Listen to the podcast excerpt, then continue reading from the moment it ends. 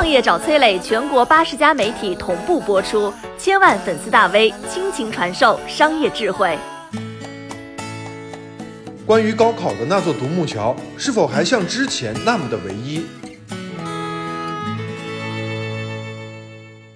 二零一一年，北京大学的一间宿舍里边挤满了围观者，他们正在见证一位北大叛变者的离去。这位叛变者的名字叫周浩。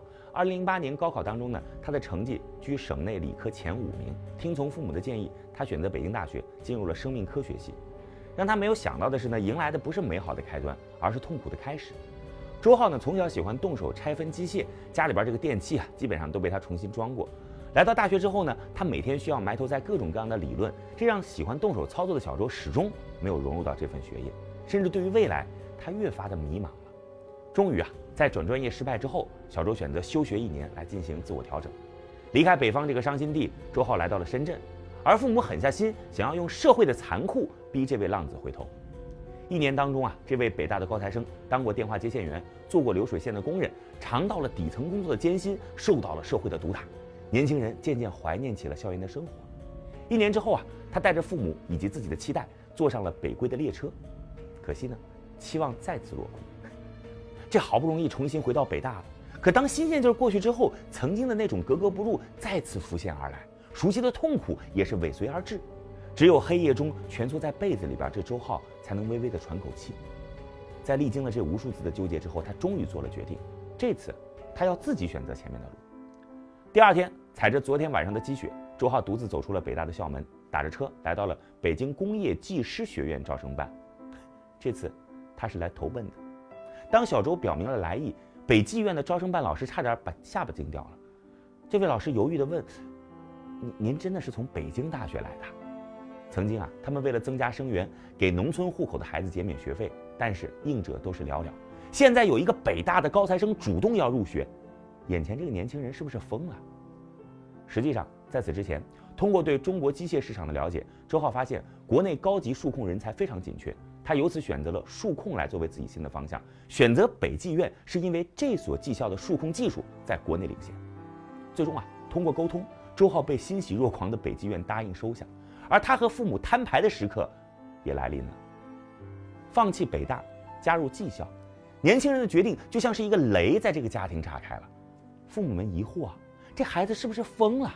苦劝无果之下，父母更是联合了亲戚朋友，集体进行劝说。但是浪子的心已经飘远了。二零一一年，周浩离开了国内最高学府北京大学，一路向着一所鲜有人知的技校而去。当然，尾随其后的还有无数吃饱了撑的、不知所谓之类的嘲讽。但他保持着沉默，把自己完全投入了一场新的修行之中。天之骄子落凡间。早在周浩踏入新校门之前，他就成为了新学校的风云人物。有人钦佩，有人好奇，同样也有人等着看笑话。出于对于年轻人优秀动手能力和学习能力的信任，学校决定啊，让周浩跳过两年的基础知识学习，直接进入技师班学习实操。于是呢，率先横曳在这位投奔者面前的就是如何追回失去的两年。而且啊，周浩此前根本就没有接触过数控，属于零基础的小白。是否能够承受住校方的信任？刚开始自己心里边也没底，但当周浩进到了实验室，手指抚摸到瑞士进口的数控机器时，一切的顾虑都消散了。金属的冰冷质感透过指尖激发内心的火热，这正是他所热爱的，他愿意为之倾力付出。白天早八晚五泡在实验室，夜晚晚六早一学习理论知识。上课眼睛像一颗钉子钉在老师身上，每次老师教过的技术都要反复练习，直到真正的吃透。不懂就及时问。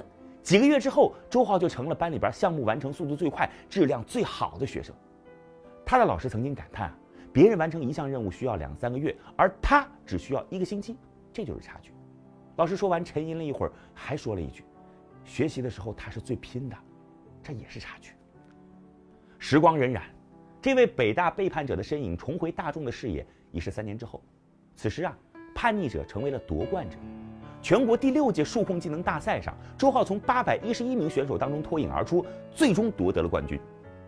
又过了四年，在首届全国技工院校教师职业能力大赛当中，周浩代表北技院斩获了机械类比赛一等奖。无数企业向他伸出了橄榄枝，但他选择了留校任教，并作为高技能人才被引进，成功落户北京。在一座叫北京大学的城，当无数人徘徊城门口不得而入时，这个叫周浩的年轻人却转身出城离开，并在城外同样开出了芬芳的花朵。其实啊，不止如此，围城外的世界还有更多的精彩。二零二一年最火的职业当属家务整理师，和传统的家政治脏不同，家务整理师是为了治乱。这个由时代新需求催生的新职业，不限男女，更不看学历，时薪最高达到三百块钱，而且啊。普通家庭也已经加入了消费行业，随着人们的收入越来越高，市场规模将会不断壮大，行业前景广阔。学这技能，再用心钻研，什么样的生活不能自己创造呢？同样是在二零二一年啊，一个新职业被央视搬上了荧幕，它就是照片修复师。创业者周彪通过制图软件，帮助那些被岁月模糊的老照片重焕新颜。这门技术的学习同样是不限男女，不看学历。目前啊。周彪每天能收到三百张左右需要修复的老照片，根据照片损坏的程度，修复收费从几十到几百。因为需求很旺盛，他组建了团队，大家往往要从早上八点一直工作到晚上十二点。随着人们精神追求的提升，市场需求将会进一步被激发。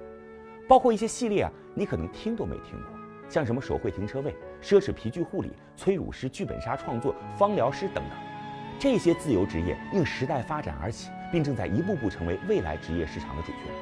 当方兴未艾之际，不也是充满机遇之时吗？二零二一年高考刚刚结束，独木桥上有人欢喜有人悲，但是啊，这不还有无数的阳关道吗？此时，关于过不过桥，可能答案已经没有那么唯。取得成就的周浩与媒体再次相遇，当对方重提过往，并把话筒递到他嘴边时，他只说了一句：“毫不后悔，十分庆幸。”我是崔磊，很多互联网公司都曾邀请我去分享创业方面的课程，包括抖音、快手、百度、阿里、腾讯等等。我把主讲内容整理成了一套音频课程，里边包含如何创业、如何做副业、优质项目剖析等等，相信啊会对您有所帮助。下拉手机屏幕，在节目简介里边添加我的个人微信，这套课程今天免费送给您，快去领取吧。